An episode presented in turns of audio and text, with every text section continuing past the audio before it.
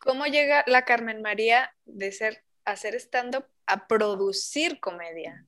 Porque pues, es totalmente diferente. ¿Cómo, te cómo dices, sí, me voy a lanzar a producir un show de comedia?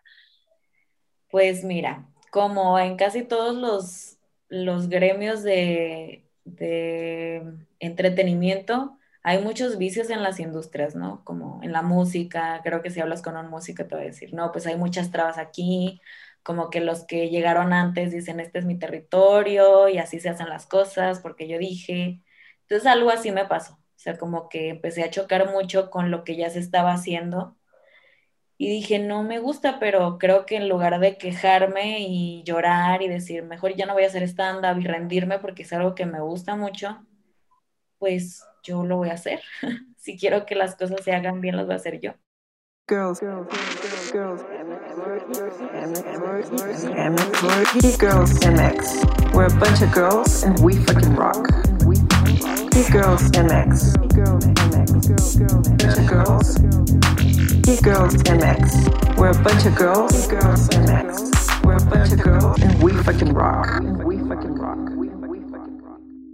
Hola geeks, ¿cómo están? Este es un episodio más de Gigi Podcast, un proyecto de Geek Girls MX. Como ya saben, Geek Girls MX es una comunidad creada por mujeres, para mujeres, que buscan hacer de su sueño un proyecto de vida.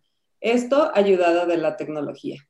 Yo soy Yani y hoy está conmigo Marisol y, bueno, Carmen Leiva, que es nuestra invitada especial, pero bueno, Marisol nos la va a presentar de la manera que corresponde. Muchas gracias por estar aquí. Bienvenidos. Hola, bienvenidos. Muchas gracias por eh, pedirme que fuera co-host en este podcast. el día de hoy me da mucho gusto presentar a Carmen Leiva. Ella es mejor conocida como la Carmen María. Ella tiene 26 años, es mercadóloga, estandopera, es productora de comedia y eh, mamá se está, eh, ella dio una charla en nuestro último meetup de Geek Girls MX con el tema el stand-up comedy como el escape emocional para la tragedia en México. Y bueno, pues hoy le invitamos para que nos siga platicando más sobre el, eh, cómo es que ella llegó al stand-up, todo sobre el stand-up comedy y, y, cómo podemos llegar a ser resilientes a través de la comedia. Bienvenida, Carmen. Muchas gracias, otra vez muchas gracias por el espacio. Me da muchísimo gusto estar aquí ahora en este formato de podcast con, con ustedes para pues este, que siga creciendo nuestra comunidad de, de mujeres chingonas. Sí, muchas gracias Carmen por aceptar la invitación. Este, a mí me tocó estar en la sala en, en la que Carmen estuvo dando su charla la verdad es que me pareció muy interesante su tema, lo comentábamos fuera del aire, súper diverso. Creo que es la primera vez que tenemos a alguien que se dedica al stand-up comedy. Y, y, bueno, en lo personal me parece una manera muy interesante e inteligente de, de enfrentar ciertas situaciones. Este, pero bueno, antes de empezar con todo esto del stand-up comedy, queremos que nos cuentes, Carmen, quién es Carmen Leiva antes de ser la Carmen María. Y luego ya entramos en tema. Pues antes estaba, tenía 23 años cuando, antes de empezar a hacer stand-up, eh, pues estaba recién graduada de la universidad, eh, estaba como empezando ahí a, a ver qué era lo que más me latía de mi carrera, estuve por ahí trabajando en agencias de publicidad, eh, pues aprendiendo ahora sí que fuera de la escuela ya en la, en la realidad, lo que era ser mercadóloga en Guadalajara, una sinaloense, sinaloense viviendo en Guadalajara. Y pues adaptándome a esto como que, o sea, sentía que, que algo me, me hace falta, ¿no? O sea, como esta parte creativa siempre, siento que siempre la he tenido. Entonces, de ahí ya empezó lo del stand ¿no? Era pues, ¿qué puedo decir de mí? Era, pues, a los 23 años que estás haciendo, pura fiesta, pura diversión, empiezas a agarrar un poco de seriedad con esto de tus empleos y así, pero como que todavía estás ahí tratando de descifrar un poco el mundo. No es que lo haya descifrado en este momento de mi vida todavía, pero en ese momento mucho menos. Oye, entonces eres de Sinaloa. Sí, soy de Sinaloa. ¿Cuándo te veniste acá a Guadalajara? Me vine en el 2012 para estudiar la universidad. Aquí estudié en el ITESO y ya me quedé aquí. Ya no me quise regresar al calorón de Sinaloa. Ya sé. Oye, Carmen, ¿y cómo es tu familia? O sea, ¿son bromistas? Este, ¿Cómo es que la personalidad? Porque digo, eh, me imagino que a ti te gusta también como el sarcasmo o contar chistes o también, ¿cómo es tu familia en sí? ¿Cómo está conformada? Pues en mi casa somos cuatro hermanos, yo soy la mayor, tengo un hermano que sigue de mí, luego una, una hermana y luego la chiquita también es, es mujer. Y pues mis papás, mm, de lo de mi papá, como que mi familia es como muy seria, como más formal y así, muy, son muy inteligentes, muy intelectuales, pero más serios. Y del lado de mi mamá, son súper argüenderos. O sea, es como la clásica familia sinaloense que todos se gritan y todos quieren hablar al mismo tiempo y que, o sea, siempre hay pachanga. O sea, una reunión familiar es fiesta segura. Y creo que de ahí empezó justamente, mi mamá es, de, de todos mis tíos, que son súper alcohólicos, espero que ninguno vea esto porque van a estar todo con la cuba en la mano. Bueno, les gusta la fiesta, les gusta la fiesta. Sí, les gusta la fiesta, pero con que mi mamá nunca le ha gustado tomar, o sea, no es muy fan de tomar, no sé si no le gusta mucho el sabor como del alcohol en general, pero como que no, no le llama mucho la atención. Sin embargo, como que siempre era la más chistosa, que parecía la más peda de todos porque siempre se sacaba unos chistes y les metía, haz de cuenta que hacía un stand-up, de un chiste que ella se sabía, se paraba y le metía así personajes de la familia, le ponía de su cosecha. Entonces, como que sí, sí traigo mucho por el lado de mi mamá, creo, esa parte chistosa. O sea, tu mamá ya le hacía el stand-up sin saber. Sí, exacto aunque ahorita le dé vergüenza que su hija haga. No. Para eso te pagué la universidad. En, serio, sí, hay ahí como algún comentario de desacuerdo por, por elegir este, este camino. Pues como que de pronto este, le da, o sea, como que no le late tanto los chistes que hago porque a lo mejor pues puede llegar a... No, no considero que mi mamá sea súper conservadora, creo que es muy abierta, pero de pronto sí hay chistes que dicen, no manches, esto está muy fuerte, o sea, ¿cómo lo puedes decir así sin pelos en la lengua? Y como que le brinca un poco. Le brinca porque obviamente yo soy su hija, estoy segura que si lo escuchara de otra persona fuera como de, ah, X. Pero sí, de pronto ahí se, se conflictúa ella y luego se le pasa. Y bueno, es que esto es algo que, que, no solo puede suceder con tu mamá, o sea, puede suceder con cualquier persona que de pronto eh, mm, no comprenda el contexto y se tome personal las, las cosas sin, tener en cuenta de que pues estamos hablando de, comedia, pues o sea, las cosas no se dicen por ofender, se dicen por, por, divertir, por hacer reír, no por ofender. Supongo que esto te puede pasar, ¿no? En, algún show o algo así. ¿Te, ha pasado alguna vez que alguien se, ofenda por alguna broma? Eh, a mí no me ha pasado que se ofendan como tal este, no sé si es mi manera de contarlo, o sea, porque para mí es mucho de como para romper la tensión de ciertos temas. Por ejemplo, yo soy de un lugar que se llama Guamuchil, que es una ciudad súper chiquita en Sinaloa, ¿no? Entonces a mí me da mucha risa porque tiene pues muchas cosas muy folclóricas Guamuchil y siento que tengo mucho material para, para reírme de eso. Y yo como que llegué a pensar que tal vez como que la gente de Guamuchil se podía sentir ofendida de todas las babosadas que digo.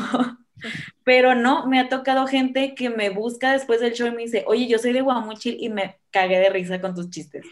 Entonces creo que no, no soy tan agresiva tampoco en mi comedia, por lo tanto no, o sea, nunca he generado un conflicto que, del que yo sepa. Creo que no, no, nunca. Muy bien. Sí, creo que me estoy adelantando a, las preguntas, ¿verdad? Pero bueno, es que, lo que queríamos saber previo a esto, ya estamos hablando mucho de, ya, tú en la carrera, pero primero, ¿cómo fue que, te involucraste con este, con este medio y, y, cómo fue que decidiste, ah, yo quiero hacer eso? Pues fue justo en mi último año de universidad, creo yo, que empecé a consumir mucha comedia. Primero fue que conocí a un amigo que se llama Marco Noceda, saludos si ve este podcast, eh, que él me, me, invitó a un como café en Zapopan, donde estaban haciendo open mics y shows de stand-up, que se llama Café Candela, no sé si todavía exista. Sí, sí. Pero, ah, muy chido lugar, por cierto. No he vuelto después de esa vez. No, de hecho, es, del destino. Es clásico de Zapopan el Candela. Sí, Todos ah. llegamos a ir a tomar el Candela. Sí, lo, de que eh, planear una salidita. Porque sí, me acuerdo que estaba muy chido el lugar y estaban, estaban haciendo como una temporada de stand-up ahí y fue de wow, yo no tenía idea que en Guadalajara había stand-up. O sea, para mí como que me parecía algo muy de la Ciudad de México, algo que medio iba empezando, que sabía que existía el formato en otros países hace muchísimo, pero como que aquí apenas se conocía que Sofía Niño de Rivera, que Ricardo Farril, que Carlos Vallarta pero, o sea, como que yo hasta ahí sabía. Entonces me hizo como súper chido que, que hubiera en la ciudad y desde entonces me empecé como a clavar más de, ay, ¿qué onda con esto? Y empecé como a consumir comedia y ya fue que me nació como el amor, ¿no? Fue como de, esto me gusta, o sea, creo que me puedo ver a mí misma haciendo esto, me late, me gustaría intentarlo en algún momento, además que como que tenía que vencer ese miedo del pánico escénico, porque yo platicando, pues sinaloense, ¿no? De que no me para la boca, pero como el tener que pararme frente a un público era algo horrible para mí y dije, es algo que yo quiero superar, entonces creo que esto me puede ayudar a hacerlo. Y pues después de darle muchas vueltas al asunto, como más de un año, porque me gradué, me fui a vivir a Culiacán seis meses con mis papás, Luego me regresé otra vez a Guadalajara para entrar a trabajar a una agencia, que decidí empezar a ir a la Vaca de Troya, que era como el lugar más conocido aquí en Guadalajara en ese entonces, donde hacían open mics y así. Y así fue como empecé, así. Oye, Carmen, pero digo, antes de pararte frente a un escenario, tengo entendido que como que uno prepara su material y eso. ¿Cómo fue que, que dijiste, ok, me late esto de de pararse y contar anécdotas de forma graciosa, que como no sé si sea eso, pero yo como público así lo percibo. Este, pero sé que hay una preparación detrás, pues, o sea, que al final de cuentas eh, creas un personaje, este, no vas y te pones a improvisar el chiste, sino que vas con idea de qué vas a decir. ¿Cómo es que dices, bueno, ya me gustó, paso número uno, ¿a quién te acercaste? ¿Cómo fue que, que dijiste, a ver, quiero subirme, pero ¿Cómo me subo? Pues primero, como que yo soy muy metódica de justo eso, no me gusta así como hacer las cosas de ya, hacerlas, o sea, soy muy planificadora. Entonces estuve ahí leyendo más o menos cómo era la estructura de un chiste para el stand-up, algunos libros de stand-up que me recomendaron. Y pues ya ahí medio escribí un, un guion y pues acercándome a los comediantes de la vaca de Troya, porque empecé a ir, pero sin subirme, o sea, iba y veía y pues como, como tanteando el terreno, hasta que me, me, empecé a acercar a los comediantes y me empezaron a ayudar, como de, ah, mire, es que esto funciona así, puedes ir puliendo este chiste, a lo mejor está muy largo, hazlo un poco más corto, etcétera. Y ya, así como a las dos semanas, como a la tercera semana de estar yendo, ya me animé a subirme porque dije, ya, ahora sí, ya lo tengo que hacer. Y conforme vaya viendo al público, ya voy a ir como yo misma, o sea, me grababa y ya luego lo veía y decía, esto no dio risa, a lo mejor lo tengo que decir diferente, y así como, es muy importante ser muy autocrítico. En el, en el stand-up es como, puede que un chiste te guste mucho a ti, pero no necesariamente le gusta al público. Entonces, sí lo pruebas de diferentes maneras y ves que no responde el público como tú esperas, entonces a lo mejor sí es importante cambiarlo. Igual en un público puede caer, en otro público no, o sea, como que también hay muchos factores que tú, pues y ahora sí que es tu juicio como comediante decidir si lo dejas o, no. Oye, tengo una pregunta, bueno, son dos. La, la primera, ¿por qué la Carmen María? Pues porque es muy de Sinaloa, eso. o sea, como decir el la, es como lavero, este, la fada, el plebe. sí. O sea, es como, no, no le dices a las personas de que su nombre siempre es la o él. Y pues me siempre me ha gustado como mi nombre, los dos, pero como que nunca nadie me ha dicho así. Entonces dije, a lo mejor sí se escucha como medio cagado con el la, la gente sí me dice la Carmen María porque les da risa o algo así, entonces pues ahí quise juntarlos. Bueno, y la otra pregunta era, ¿cómo fue esa primera vez que te subiste al escenario con tu, con tu rutina? Horrible. fue horrible. Yo dije, por, no sé por qué me estoy haciendo esto a mí misma. no sé quién me hizo tanto daño porque estaba sudando, estaba súper nerviosa, cada rato iba a ver la lista para ver si ya seguía yo. No, no, no, fue una cosa horrible. Pero me sentí muy bien después de bajarme, entonces dije, necesito esta dosis de adrenalina de vez en cuando. Y cuando, también cuando vas y te subes que te va bien, que ves, o sea, que sabes que escuchaste las risas en el escenario, luego ves tus videos y dices, no mames, si estoy haciendo reír a la gente es como de, necesito, es como una droga, necesito más de esto. Pero sí, no, no me fue tan mal, creo, para ser mi primera vez. Y luego de ahí, ¿cuándo, fue que volviste a subirte en escenario? Pues lo seguí haciendo cada jueves. Cada jueves eh, fui muy constante. Cada jueves iba a la vaca y me subía y pues iba mejorando mi, rutina, iba mejorando mi, mi performance y pues agarrando que Eso fue lo que hice para, la práctica, como siempre. La práctica, tal cual.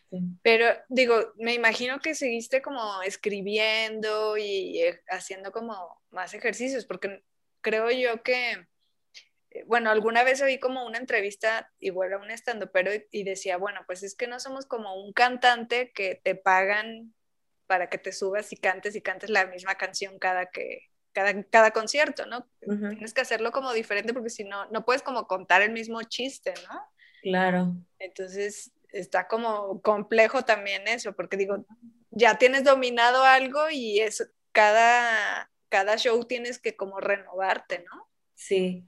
Lo, lo que está padre de los open mics es que es justo para eso. O sea, no importa si por cinco semanas quieres aventar la misma rutina, el punto de los open mics es que pruebes la rutina, que sepas que ya está buena esa rutina, que sí funciona, que sí da risa y ya, a lo mejor dices, ya está lista, entonces ahora sí escribir algo nuevo y volver a calarlo hasta armar tu media hora, una hora de show completo, porque eso sí, si das como mil por cinco años el mismo show con la misma rutina, pues claro que, pues no manches, o sea, tienes que estar como... Todos se saben del chiste ya, ¿no?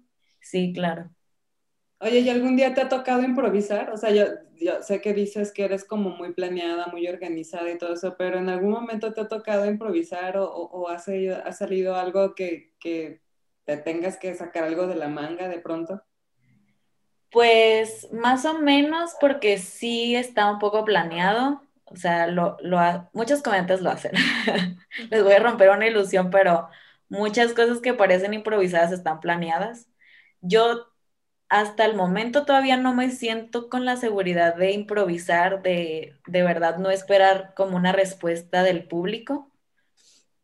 Por eso no, todavía no me siento como para interactuar con el público, de preguntarle cosas y sacar como la improvisación de ahí.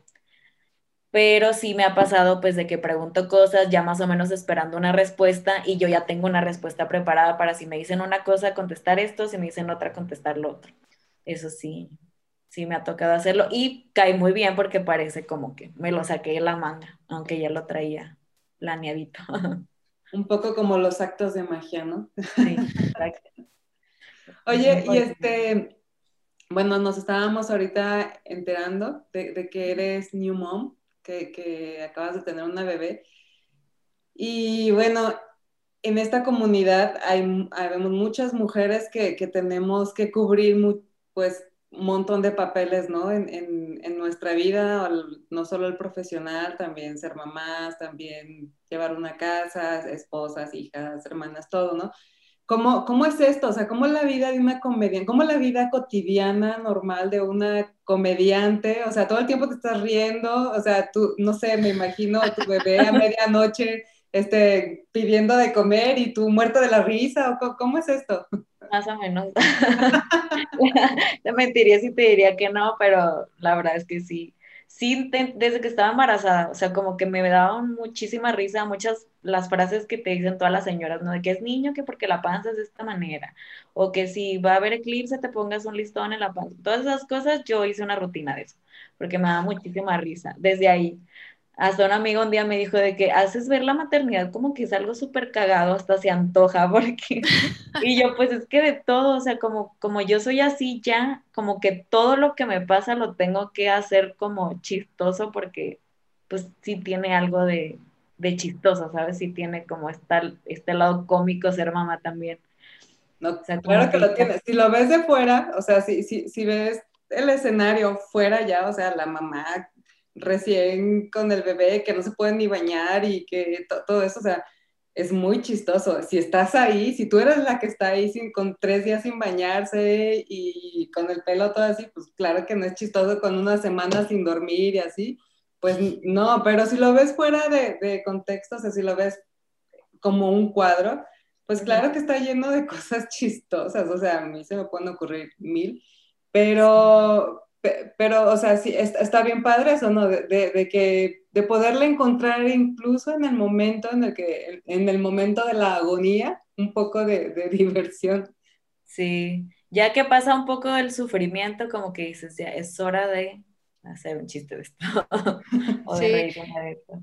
Que es más o menos el tema que, que abordaste en el Meetup de las Geek Girls, de cómo a través de la comedia en México somos, eh, o bueno, es una manera en la que lidiamos con, con nuestras tragicomedias, este, este eh, cómico mágico México musical, y, este, y cómo, cómo, este, cómo es que descubrí, descubriste tú esto de que así era, digo, cada uno tiene su historia personal, ¿no? Pero que, seguía, eh, que era algo que tú podías abordar a través de la, ah, de la comedia.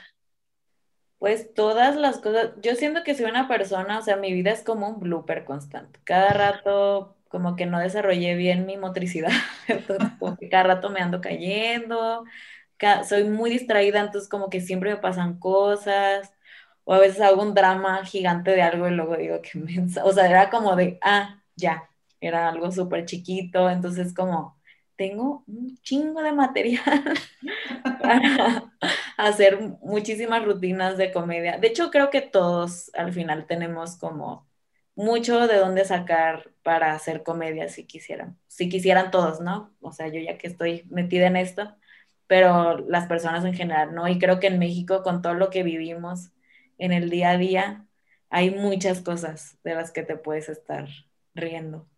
Sí, claro, claro. estamos llenos de cliché. Y sí es cierto, o sea, todos tenemos, o sea, material hay, nada más que hace falta la habilidad y, la, capacidad, porque, o sea, yo también te puedo decir, sí, también distraída, sí, este, eh, eh, hago dramas, sí, luego me doy cuenta de que no era tan grave, sí, pero no, pero no, pero, pero no me puedo reír de, de, ellos, por lo menos no en el momento, luego sí, y mucho menos puedo hacer un show de, de, de ello, entonces creo que sí necesitas este, como cierta habilidad y ya cierta, pues no sé si, si vocación o, o, cómo llamarlo, porque... Aprender a, a reírte de ti, ¿no? porque también puedes quedarte como en la tragedia y en el lamento que, así ah, por supuesto y así lo pasa así lo vive y hay quien aprende a reírse de, pues, de lo que pasa, ¿no? Y que además pues, no podemos resolver. Claro, también es una manera de soltar, creo yo, o sea, es hasta como sanador, como poder, justo eso, por ejemplo, sacó Comedy Central un especial que se llama, ay, no me acuerdo, pero es de puras mujeres, lo acaba de sacar hace poco, hace unos meses, creo que el año pasado como a mediados más o menos, entonces muchas hablan, todas abordan como temas feministas, ¿no? Entonces muchas hablan, por ejemplo, de la legalización del aborto y cómo no es un hecho en México, ¿no? Entonces, como la manera en la que lo abordan, siento yo que es como un desahogo de poderse reír de eso, aunque es algo que nos duele, ¿sabes? Que es como una lucha que, que sigue constante, que todavía no es una realidad, pero que esperemos lo sea, ¿no? Entonces se me hace como bien chido cómo lo abordan y de diferentes maneras, ¿no? Porque siempre en la comedia como puedes hablar del mismo tema, pero la actitud que tú tienes o sea, ese tema puede ser muy diferente a la que tengas tú, Marisol, por ejemplo. Entonces, obviamente el chiste va a ser diferente porque son actitudes diferentes del mismo tema. Sí, claro. Oye, ¿y cómo llega la Carmen María de ser hacer stand-up a producir comedia? Porque pues, es totalmente diferente. ¿Cómo, te cómo dices, sí, me voy a lanzar a producir un show de comedia? Pues mira, como en casi todos los, los gremios de, de entretenimiento, hay muchos vicios en las industrias, ¿no? Como en la música, creo que si hablas con un músico te va a decir, no, pues hay muchas trabas aquí, como que los que llegaron antes dicen, este es mi territorio y así se hacen las cosas porque yo dije. Entonces algo así me pasó, o sea, como que empecé a chocar mucho con lo que ya se estaba haciendo y dije, no me gusta, pero creo que en lugar de quejarme y llorar y decir, mejor ya no voy a hacer stand-up y rendirme porque es algo que me gusta mucho, pues yo lo voy a hacer. si quiero que las cosas se hagan bien, las voy a hacer yo. Y así, este, me buscó el manager de una comediante que si no la conocen la recomiendo muchísimo, se llama Lumara la bióloga, es de Guadalajara. Y él ya había estado produciendo unos años atrás con un colectivo que se llamaba Stand Up Tropical. Entonces me dijo, traigo esta experiencia, tú traes buenos contactos, ¿qué te parece si vamos produciendo? Y hemos coproducido, llegamos a coproducir dos shows, luego se atravesó la pandemia, tenía shows agendados muy padres para el 2020, pero pues ya no se pudieron hacer. Y pues ahí armamos un taller también el año pasado y ahora ya me animé a producir yo sola y este año voy a producir un taller que es con una comediante que se llama Grecia Castillo, es de Hermosillo, pero vive en la Ciudad de México, y otra chava que se llama Lore Lizondo con el tema de perspectiva de género. Entonces ese taller va a estar muy chingón. Uh, padrísimo, pues Para, que todas las geek girls vayamos. Sí, sí, va a estar muy padre.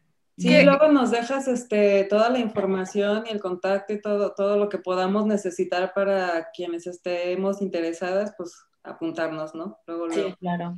Este, oye, te, quería preguntar ahorita que decías esto de que luego eh, pues te encontrabas con situaciones un poco ahí conflictivas de que había cosas que ya no te encantaban y todo eso. Eh, ¿Cómo es esto de, de o sea, sí, sí, sí hay esto del ego en el rollo de la comedia? O sea, se maneja Sí, está muy, muy cañón esa cuestión del ego.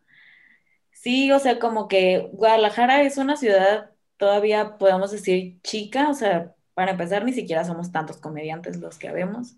Y como que los más, o sea, los que tienen como más tiempo, vamos a decir, los pioneros, como que son medio territoriales y de repente es como, o sea, como esta parte que les decía de ser como muy autocrítico, como que ya la dejaron por un lado porque ya llegaron como a una posición cómoda, digamos, que ya me parece a mí que están como en una zona de confort, pues donde ya no están creando cosas nuevas y a mí me motiva mucho hacer eso, o sea, como estar proponiendo constantemente cosas diferentes, como que ya llegó un punto donde todos están haciendo lo mismo y yo también ahí dije, ya, yo quiero gente que traiga ideas frescas, que que quiera colaborar conmigo y por eso lancé mi, mi marca que se llama Rabieta. Rabieta, sí es cierto. Este, por ahí luego nos pasas también, hay que poner la, la página en la descripción para que conozcan un poco. Así se llama la, la, la productora, ¿no? Rabieta. Rabieta, así es. Oye, ¿y como, como, qué, como qué cosas nuevas, por ejemplo, son las que, las que a ti te gustaría proponer? Pues para empezar, me gustaría trabajar con comediantes que quieran eh, o sea, como agarrar esta seriedad de desarrollar su carrera de comediantes, o sea, más allá de el escribir y todo esto, o sea, cómo también buscar crear estrategias digitales para posicionarse como marcas personales, por así decirlo, que estén constantemente buscando oportunidades, o sea, como que algo que también vi aquí en Guadalajara era que, ah, él ya tiene como todos los contactos y él ya sabe cómo está el rollo con los venues, bla, bla, bla. Él consigue las oportunidades y si me habla, yo voy. Pero no veía a nadie con iniciativa de yo voy a buscarme mis propias oportunidades. Entonces, pues como que desde ahí ir educando, ir buscando como esta gente como proactiva y que pues tal cual que proponga ideas frescas, no dejando atrás como los chistes de tía, los chistes machistas, todas estas cosas, sino que, que le piense más para hacer el chiste, pues no se quede con lo, con lo más básico que da risa, sino que por eso los talleres, ¿no? Que, que son más de esta parte de perspectiva de género, etcétera. ¿Hay, más hombres que mujeres en el medio? Sí, somos súper poquitas mujeres. Ok, pues para todas registrarnos en el taller.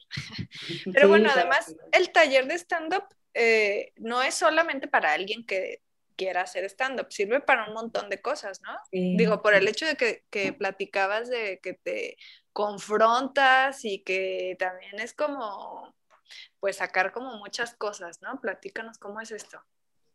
Pues sí, el taller puede ser para, por ejemplo, este, Vero Rodríguez que da pláticas y así. Ella tomó el taller pasado que para que le justo sirviera para sus pláticas, o sea, como puedes ir metiendo chistecillos ahí, este, hacer como más divertida una charla, o sea, no necesariamente tienes que hacer stand-up, pero sí te puede servir como para entender la estructura y hasta en tu vida diaria, ¿no? Así como dialogando en un debate para ganarle a alguien, lo hace reír. no, pero sí para, pues sí, justo como este escape emocional de tus tragedias, o sea, ve a terapia y haz estándar, más, más o menos así funciona.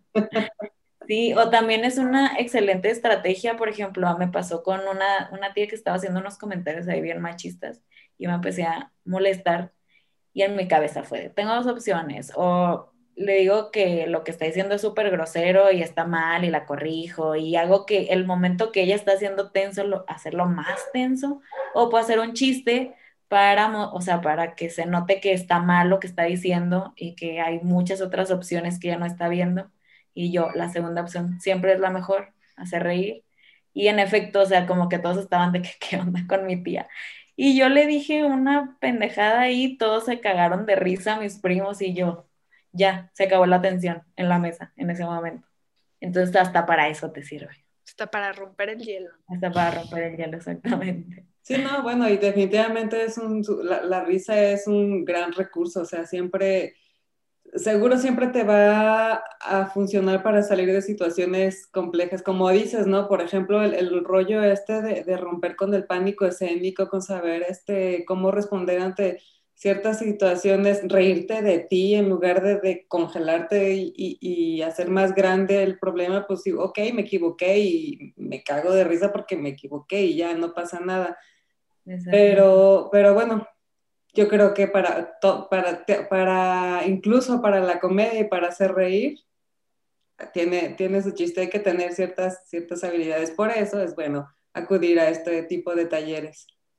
Oye, y, y en, en tu día a día, este, ¿cuáles dirías que son los pros y los contras de estar en este rollo de la comedia y de ver la vida siempre así, tanto en, lo profesional como en lo personal, en tu vida diaria?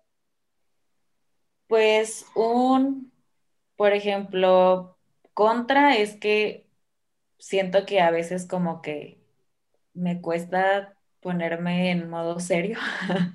a veces como también puede ser incluso una evasión, ¿no? O sea, siempre como que las cosas tienen su lado oscuro y su lado de luz, por así llamarlo.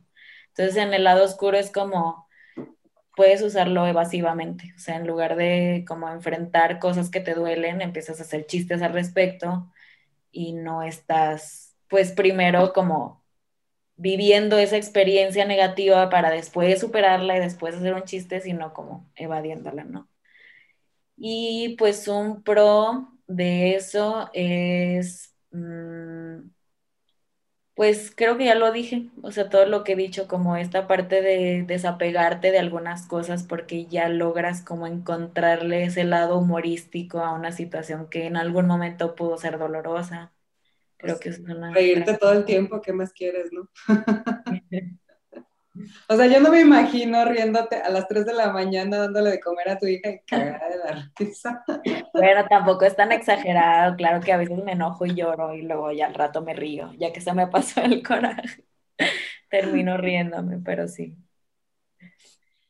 Oye, Carmen, ¿y así cómo ves el, público de la comedia, ya como productora, porque me imagino, pues ya esto es un negocio, y es un emprendimiento tuyo, y, bueno, me imagino que también cuando como emprendedora de, de productora de comedia, te has de haber topado pues con muchos obstáculos, ¿no? De pues cómo vas a dedicarte a, producir comedia, qué tanto público hay, tienes que picar piedra y empezar a generar más público.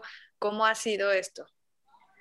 Pues aquí en Guadalajara, que es donde he producido hasta ahorita, el público le gusta mucho la comedia, de hecho hasta en el podcast de Alex Fernández una vez invitó a Franco Escamilla y justo hablaron de eso, o sea, como, como, la, como el mercado de Guadalajara es súper consumista de comedia.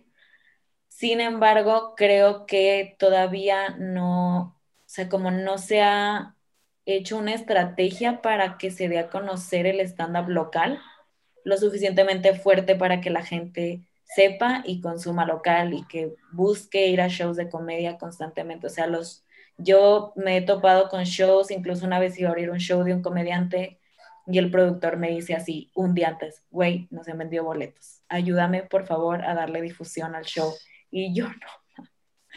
Que no me ha pasado a mí en los shows que he producido, pero porque es algo en lo que me he enfocado muy cañón en las ventas también, ¿no? En, en darle una difusión correcta. Digo, obviamente, pues yo como mercadóloga, pues ahí le sé, ¿no? Y también, pues, mis contactos para, pues, ahí hacer como campañas y todo eso para que, pues, sí llegue a las personas correctas, ¿no? Y que sí tenga convocatoria un show pero creo que es un mercado que le falta trabajarse un poco en esa parte, pero con muchísimo potencial que no se ha explotado. claro, porque además hay muchos teatros, ¿no?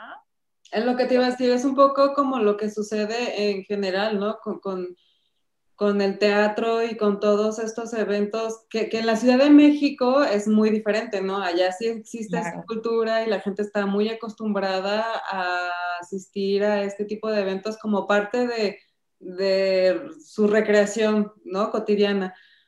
Acá, pues apenas estamos entrando al rollo de los conciertos y esto, gracias a Dios. Pero, pero sí, todavía nos falta un, este, un, ratito por, recorrer y explorar todas estas opciones que, y, y, sí, definitivamente, pues lo que falta es difusión o una comunicación adecuada para que llegue al público correcto, porque seguro sí, sí hay, ¿no? A quien esté, interesado en asistir a un show de comedia.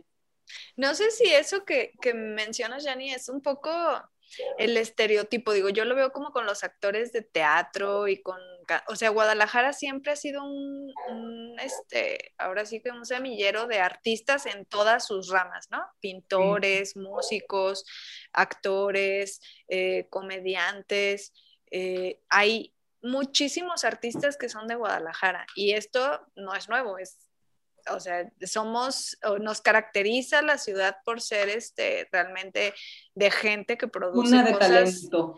Sí, cuna de talentos y bueno, y además gente que produce las cosas bien y que hace las cosas, o sea, que después eh, resuenan, ¿no? Pero no sé si, si sea realmente un estereotipo o sea la realidad, que tienen que irse a otras ciudades y luego regresar a Guadalajara para que la gente local los reconozca. ¿Esto qué opinas, Carmen? La verdad, no sé, todavía no me ha tocado como vivir esa experiencia. Es muy, o sea, se escucha mucho justo eso, ¿no? Por ejemplo, mi, mi novio está en la industria de la música y he escuchado muchísimas veces como a los artistas con los que trabaja decir eso, o sea, como Incluso si tocas varias veces como en un periodo de, no sé, tres meses, es como ese siempre toca. Ese ya está quemadísimo el cartucho porque siempre está tocando en todos lados y es como que, o sea, de este lado es como que chingón que tenga muchas presentaciones, ¿no? Y como que el público es de, pero es que siempre está en todos lados. Entonces, no sé en la comedia, porque creo que falta mucho camino por recorrer todavía, en el stand-up específicamente para ver cómo reacciona el público, pero yo creo en fervientemente y es como parte de mi misión en Rabieta que la experiencia del, consumidor del público sea como muy grata. O sea, también creo que es algo que falta. No es nada más el que consuman y que sepan que hay talento local que está haciendo cosas bien chidas, sino que vayan a un show de comedia y digan, no mames, vuelvo a ir cada mes o cada fin de semana quiero ir a un show de comedia porque la experiencia que tuve está increíble. Creo que también eso, eso falta en la comedia, digo, no sé, en, otros, en otras industrias. Claro, o sea, como justo es, creo es eso, ¿no? La experiencia que puedas llegar a tener en un show, porque creo que somos buenos consum o sea, somos buen público en Guadalajara en, en la parte de entretenimiento, o sea, por, digo, no por nada, cada vez hay más teatros y cada vez hay más cosas que, y más gente que quiere, a nivel internacional, que quieren venir a presentarse a Guadalajara, porque somos buen público. Sí. Entonces, pues tendríamos que apoyar el talento local. Claro. Oye, y este, ahorita que tocábamos esto de, de, cuna de talentos y gente muy apasionada, porque sí es cierto, este, bueno, ah, tiene un buen rato y conocemos muchos personajes que, que, con mucha pasión y mucho talento de aquí, de la ciudad. Bueno, tú no eres de la ciudad, pero ya te adoptamos, ¿no le hace? Ya este, tengo pero, ocho años aquí. Ya, ya, prácticamente sí. eres de aquí. Este, el, lo único que te queda de Sinaloa es el la. La, sí, la no, bueno, también hay muchísimos de Sinaloa, Ay, Guadalajara. Oye, pero te, te, quería preguntar, ¿crees que es esta tu pasión? O sea, ¿realmente lo sientes como, como tu pasión, el, el, el dedicarte a la comedia? Sí, entre eso y comer son mis pasiones en la vida, definitivamente. Es que para mí como ir a un restaurante es como ir a misa, o sea, es como todo un ritual. Una experiencia religiosa, sí, entonces esas son mis pasiones. Muy buenas pasiones, reír y comer. Sí. Genial. ¿Y qué te gusta comer, Can? Pues fíjate que me gusta de todo, no soy como picky en la comida. Um, me encanta la comida asiática, me encanta la comida argentina, todo, la comida sinaloense. es muy rica, sí, sí, es muy rica. O sea, puedes dar un tour de garnacha como un tour gourmet. Sí, a mí me puedes llevar a los taquitos de la esquina o al restaurante más fancy de Guadalajara o de Ciudad de México, donde sea. Sí. Muy bien. Oye, ¿y tienes ahorita alguna rutina que estés, estés presentando? O, bueno, a lo que voy es, normalmente, ¿de dónde sacas tu, el material? O sea, ¿cómo armas tu rutina? De, de, ¿Cómo dices, bueno, ahora mi show se va a tratar de esto o va a ser de esto y lo saqué porque me inspiré porque el otro día iba caminando y el pajarito, o sea, ¿cómo, cómo, cómo formas tu show y de dónde sale, dónde lo armas? Pues es muy extraño porque como que te llega la inspiración en momentos muy random. Creo que a cualquier como creativo le llega así de que bañándose de repente se me empiezan a ocurrir cosas bien. Necesito meter un pizarrón a la regadera porque ahí se me ocurren muchísimas ideas para rutina y son de temas que no necesariamente son como algo así de que, ay, súper como introspectivo así, sino solo cosas del día a día pueden ser o de repente te fumas un churro y se te ocurren ya cosas más introspectivas. Sí, o sea, no, no tengo como un o sea, como una fuente de donde agarro las ideas, solamente llegan así como de medio mucha risa o empiezas como a cuestionar cosas, ¿no? Como no, nunca te habías dado cuenta que las personas hacen este tipo de cosas y como que nadie está hablando de eso y está como medio chistoso y empiezas como a desarrollar ya la idea. Pero sí, pues no, del día a día, se puede decir. Uh -huh. Bien. Oye, ¿y comediantes estando peros o lo que sea que te inspiren? Que me inspiren, pues muchas mujeres que ahorita están haciendo comedia me inspiran muy cañón. Eh, está pues Grecia, que es con la que estoy trabajando, que va a dar el taller. Ella es muy, muy chida, se salió de su rancho hermosillo, se fue a la ciudad y le está yendo muy bien desde la primera vez que trabajé con ella hasta ahorita ha crecido muchísimo, es súper constante. Está Marcela Cuona, que también es, creo que ella es de Cancún, pero igual vive en la Ciudad de México y pues como que últimamente se ha metido mucho en controversias por sacar toda su, como que todas sus cosas a la luz, entonces me hace como, qué huevos de esa morra. Y Mi Ramírez también es una comediante que me inspira mucho porque ha roto varios estereotipos, tiene un humor súper como ácido en cuanto a temas de feminismo, es muy chida también. Todas las que les dije, se recomiendo que las vean en Comedy Center. Están en YouTube los videos, ahí los pueden ver. Ellas, creo que ellas pudieran ponerlas encabezando la lista. E, está bueno que nos des una lista, porque luego no nos enteramos, fíjate. Sí, yo creo que nos falta un poco más de información al respecto, por lo menos a mí, por lo menos a mí. no voy a hablar en general, ¿verdad? Y habrá quien sí se, sí, sí se sepa todos los nombres y sí esté mucho más enterado del tema. Y la Carmen María, ¿qué le recomendaría a alguien que quiera entrar al mundo de, del stand-up? Pues primero, leer al respecto. O sea, sí, a mí me sirvió mucho leer libros de stand-up porque es un formato específico de comedia. O sea, pues está como el cuenta chistes, como, el, como Teo González, no sé, como estos señores que hacían comedia, o por ejemplo Adal Ramones, que era el monólogo, pero tengo entendido que era como, tenía escritores, así, se parece mucho. Todo el mundo dice que es como el papá del stand-up en México, pero pues él alega que era como monólogo, no estándar, pero pues es muy parecido. Entonces, como primero entender que el formato es de cierta manera, ¿no? Y como que eso, tomar un taller, creo que sí sirve. Yo, yo me empecé a subir, pero después tomé un taller con el Cojo Feliz y la verdad a mí sí me sirvió mucho, pues como para empezar, no sé, eso ya me ayudó mucho como a entender las reglas más importantes para hacer buenos chistes.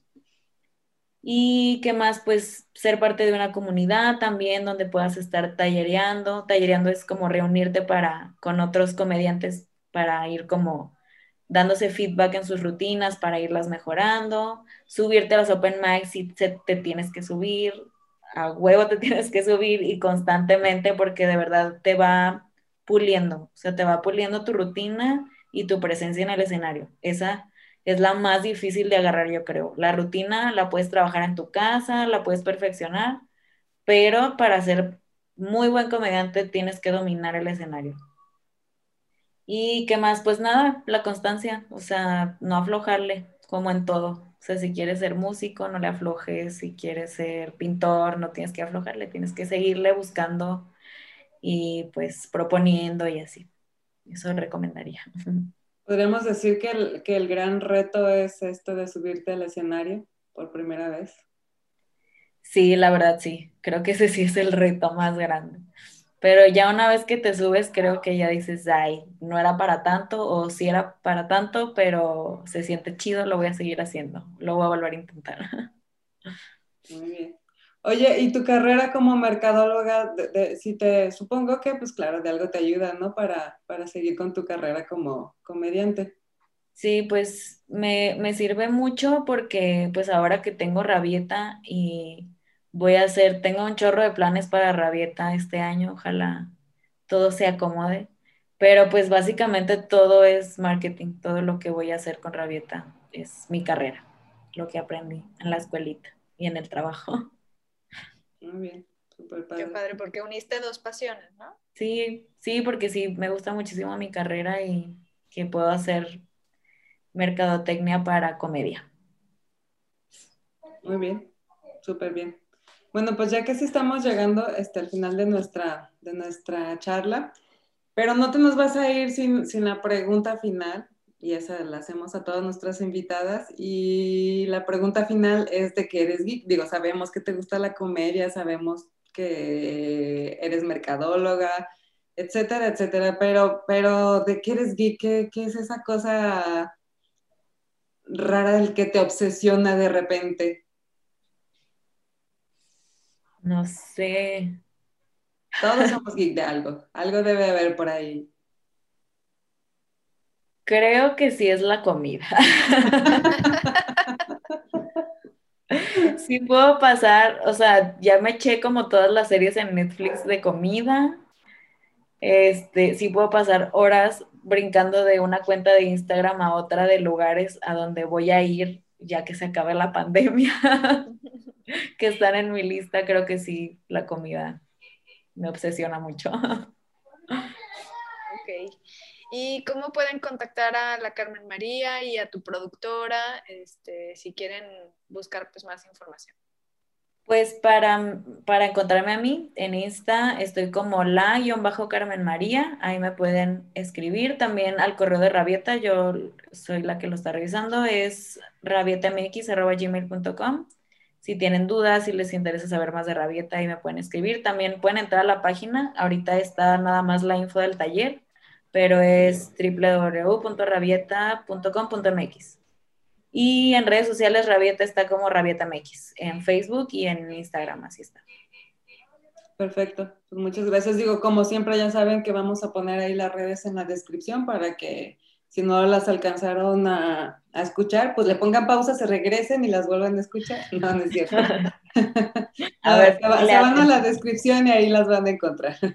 Muy bien, muchas pues gracias. Bueno, Chicas, muchas gracias. Gracias por esta charla este, tan amena. Como siempre, Marisol, gracias por acompañarme. Es todo un placer. gracias, Carmen, por tu tiempo. Este, gracias por todo lo que nos cuentas. Ojalá nos sigamos viendo por ahí. Ojalá nos veamos en el taller. Este, luego nos damos una, una vueltita por tu página para revisar cómo va eso. Y bueno, pues gracias a todos los que se quedaron hasta el final del capítulo. Eh, como siempre, les recuerdo, inscríbanse a nuestro canal de YouTube. Si no se han inscrito, denle like. En Spotify también nos encuentran como Geek Girls MX en todas nuestras redes sociales, Facebook, Instagram, Twitter, LinkedIn, en todas nos encuentran como Geek Girls MX. Pueden visitarnos en nuestra página también, geekgirls.com.mx y bueno, pues recuerden que nos vemos el siguiente viernes, igual, este, con un capítulo nuevo, con otro tema súper interesante y con otra invitada genial. Muchas gracias a todos por quedarse hasta el final y nos vemos el próximo viernes. Bye bye. Girls, girls, girls, girls, girls, girls, girls, girls, girls, girls, girls,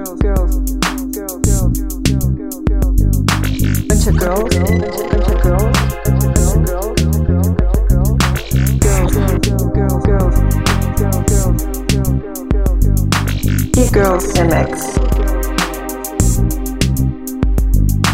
Girls, We're a bunch of girls, girls. Girls, girls, MX. We're a bunch of girls. Girls MX. We're a bunch of girls. And we fucking rock.